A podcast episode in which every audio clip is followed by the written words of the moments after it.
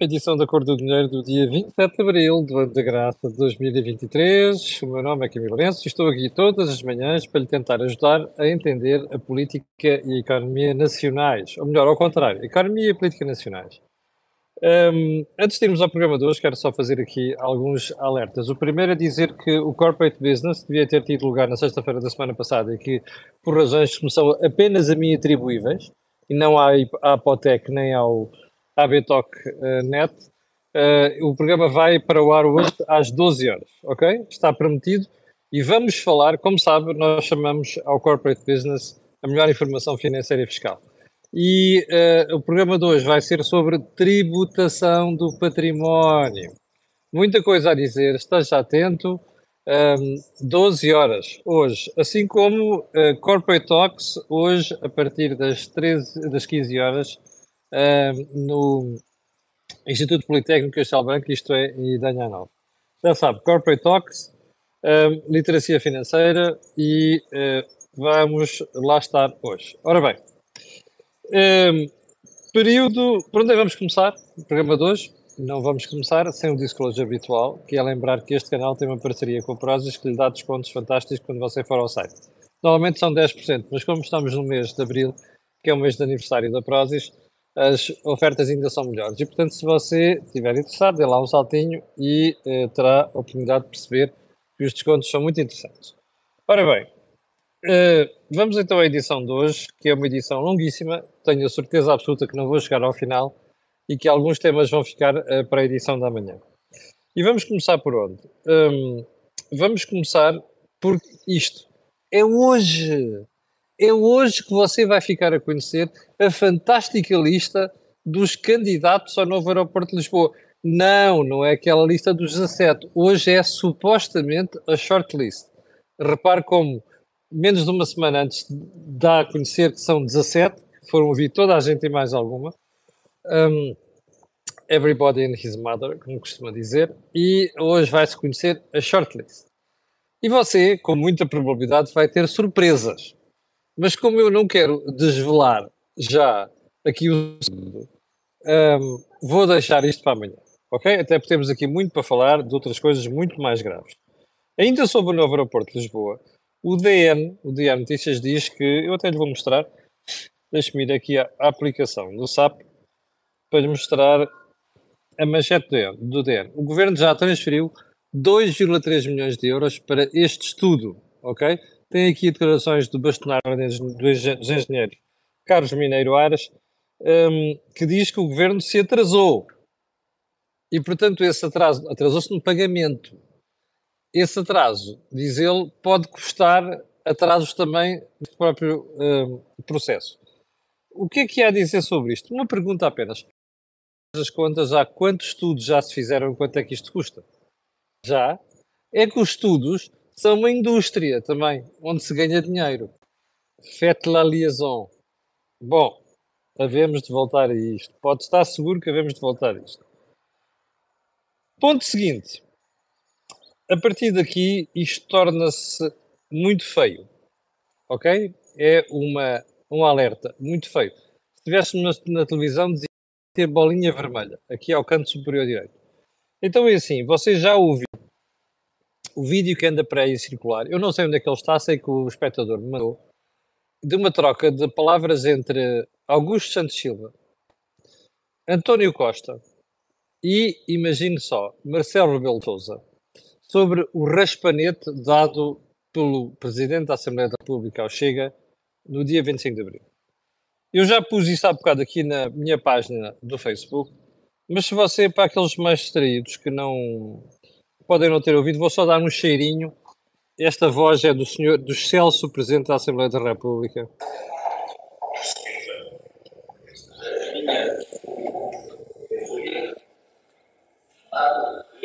Uma fúria de um tipo gelado.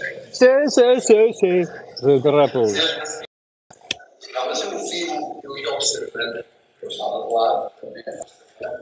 Marcelo.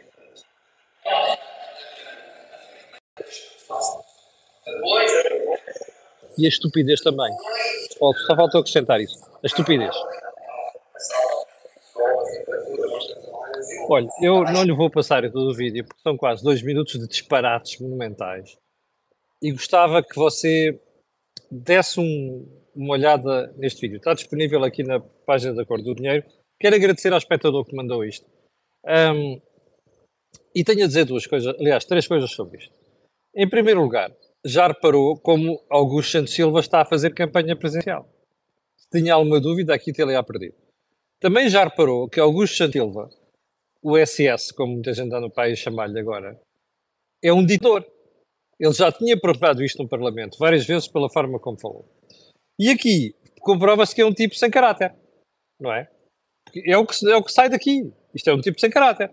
Bom, que ainda para mais, pelo meio, não contente com estar ali a vangloriar-se do que fez ao Chega, um, consegue ir meter a iniciativa liberal ao barulho.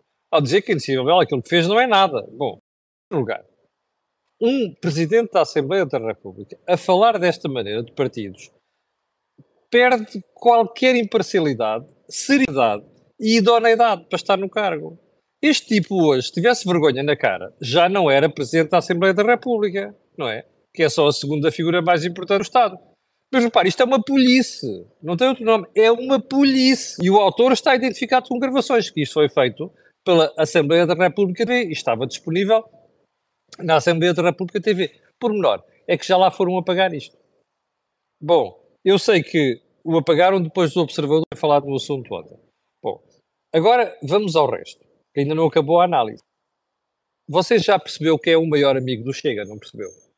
São dois tipos, três. António Costa faz questão de estar sempre a falar do Chega, não é o jornalista de António Costa.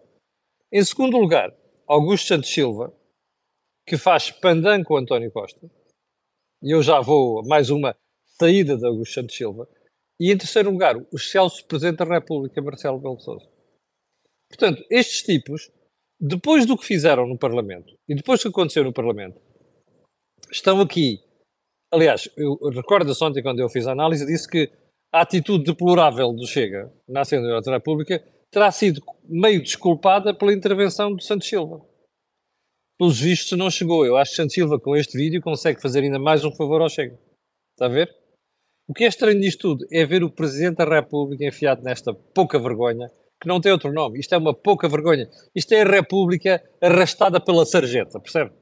Pelas mãos de alguns dos pais dessa República, entre quais Marcelo Belo Souza.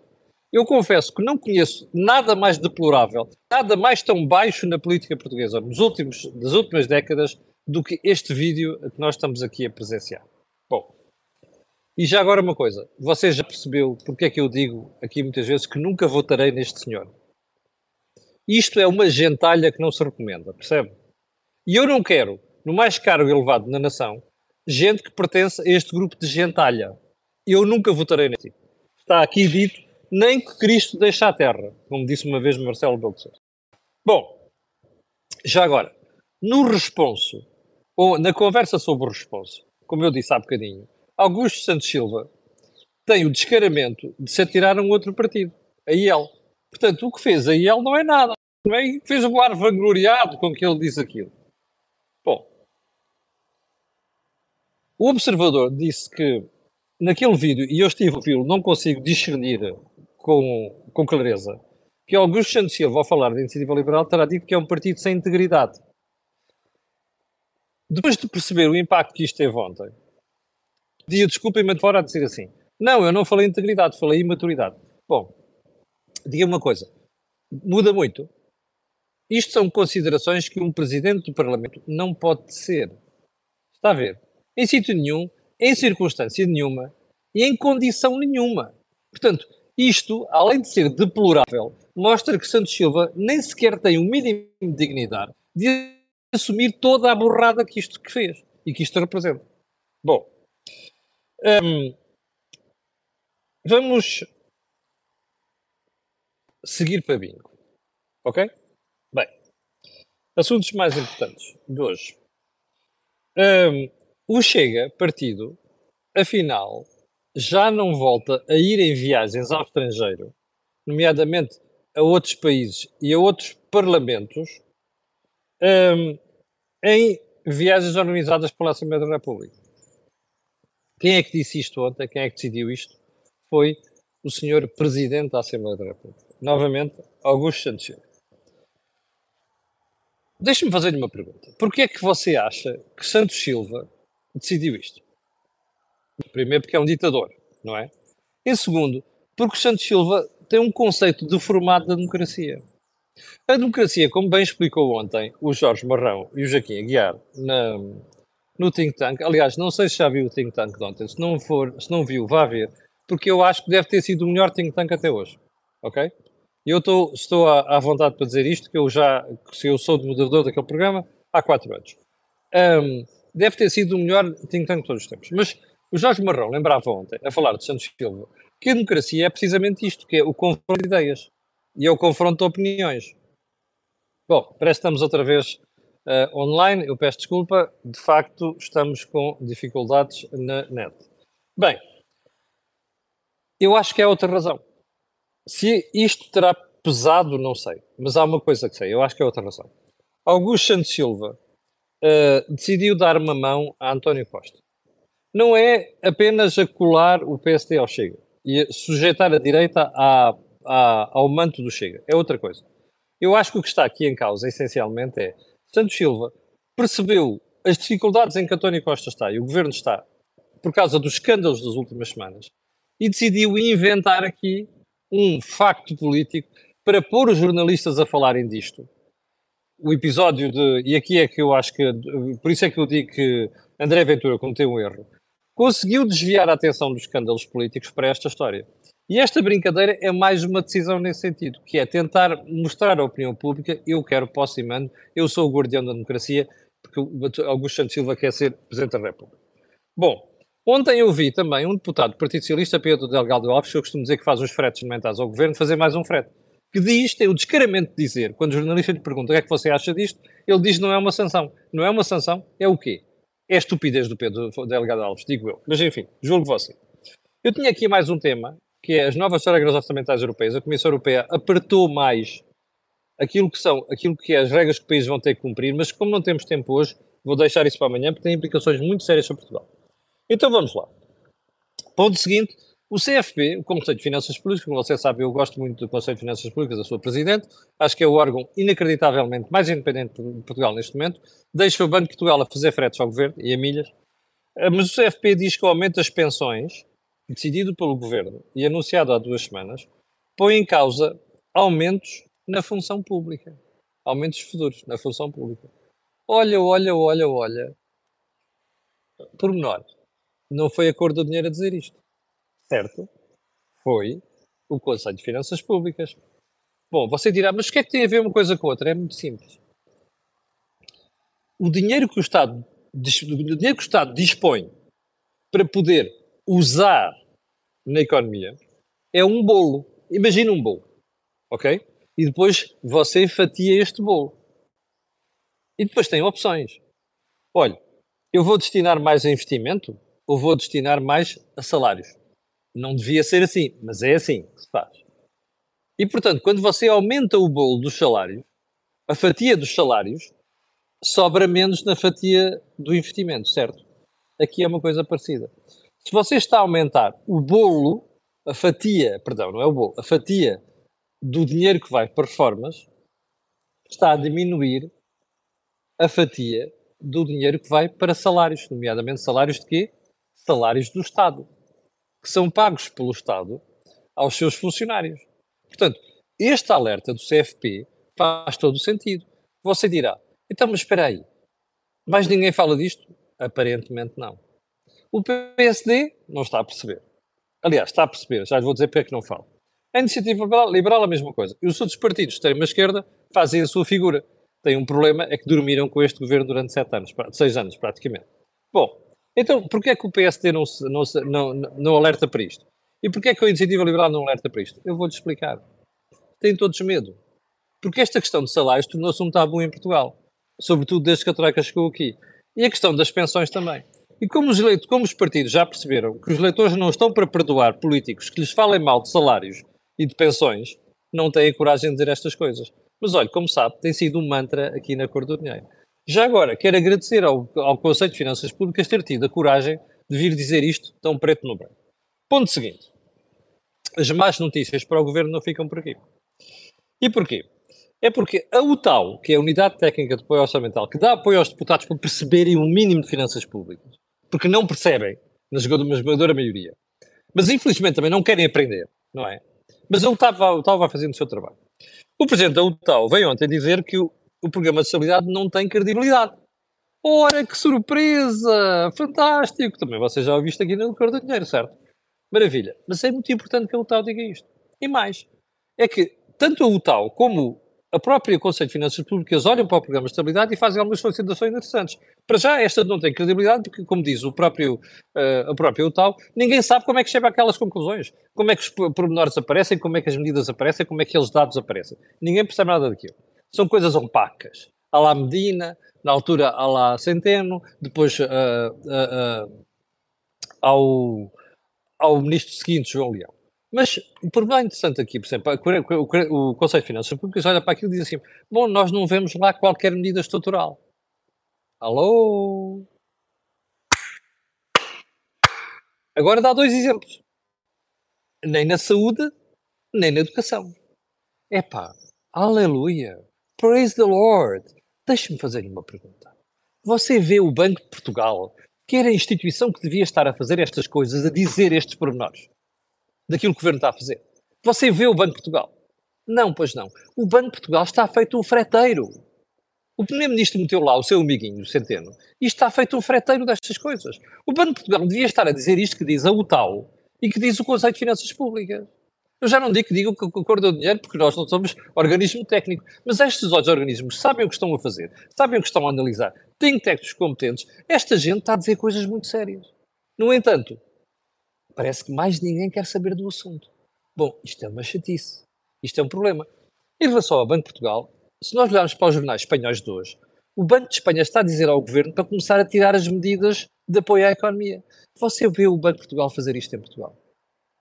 O Banco de Espanha disse ao governo que tinha que voltar a aplicar o IVA numa série de produtos. Você vê o Banco de Portugal a fazer estes estudos? Não, a questão do IVA não vai produzir os seus. Desculpem, o Banco de Portugal está a fazer um trabalho lamentável. E isto que está a ser dito pela UTAU e pelo CFP devia estar a ser dito pelo Banco de Portugal. Ponto. Bom, vamos seguir para mim. Fernando Medina estão mãos largas, percebe? Mãos largas. Ontem no Parlamento, ele e as duas peças que lá estão por trás, Mariana Vieira da Silva mais Ana Catarina Mendes, foram valentemente sovados pelos deputados, com toda a razão. Então estão aí os três, desmintam lá a história do parecer, não há parecer, não sei das quantas. Fernando Medina, muito indignado. Ele, tem, ele, tem, faz, ele faz, faz, aquele papel do menininho que está no recreio da escola e que levou-me de um par de estalos, percebe, que mereceu. E depois, quando vem falar para os outros, ainda vem falar indignado e chateado. Quer dizer, ele provocou o, o bro, o barulho, o problema. E depois leva um par de estalos, ainda se vem queixar. Medina, muito, muito enfrouxado ontem, vem dizer, ah, o quê? Os, os documentos? Estão aqui os documentos. Nós vamos dar à Comissão Parlamentar de Inquérito os documentos que querem, que sustentaram a decisão da TAP. Só uma pergunta. Então porquê é que acordou agora? Porquê é que alimentou esta novela durante tantas semanas? Era interesse de Estado, não era interesse de Estado, era parecer, não é parecer? Porquê é que não divulgou estes documentos logo na altura? Para quê? Para nós ficarmos com dúvidas sobre o papel lamentável que Medina está a desempenhar neste processo. Bom, segundo pormenor. Ah, nós até vamos dar os documentos que os senhores não pediram. What the? Então, pelos vistos, havia outros documentos? Ah, os deputados pediram aquilo que sabiam. Havia mais documentos? Então, e o Ministério das Finanças não divulgou porquê? E vai divulgar agora porque é para dizer às pessoas: é pá, estão a ver, a transparência é total. Não vamos só divulgar os documentos que pediram, vamos pedir os outros. Pá, desculpe, isto não é o Ministro das Finanças. Isto é um pândigo. Isto é uma palhaçada. Percebe? Isto é uma palhaçada. Eu já vi gente menos competente que Medina fazer melhor figura do que ele está a fazer. Portanto, se pensam com isso, vão passar-nos a nossa, a nossa ideia de que estão muito transparentes, que não havia nada a esconder, vão dar uma volta ao bilhar grande. Este governo não se recomenda e quanto mais tempo passa, mais isso se nota pelos seus gestos e pelos seus atos. Bom, mas sigamos. Um, Porquê é que eu digo que Medina está um mãos largas? Porque Fernando Medina, ontem, e vamos terminar o programa de hoje com esta brincadeira, porque já levamos, levamos muito tempo, e temos, as, as outras matérias vão ficar para amanhã.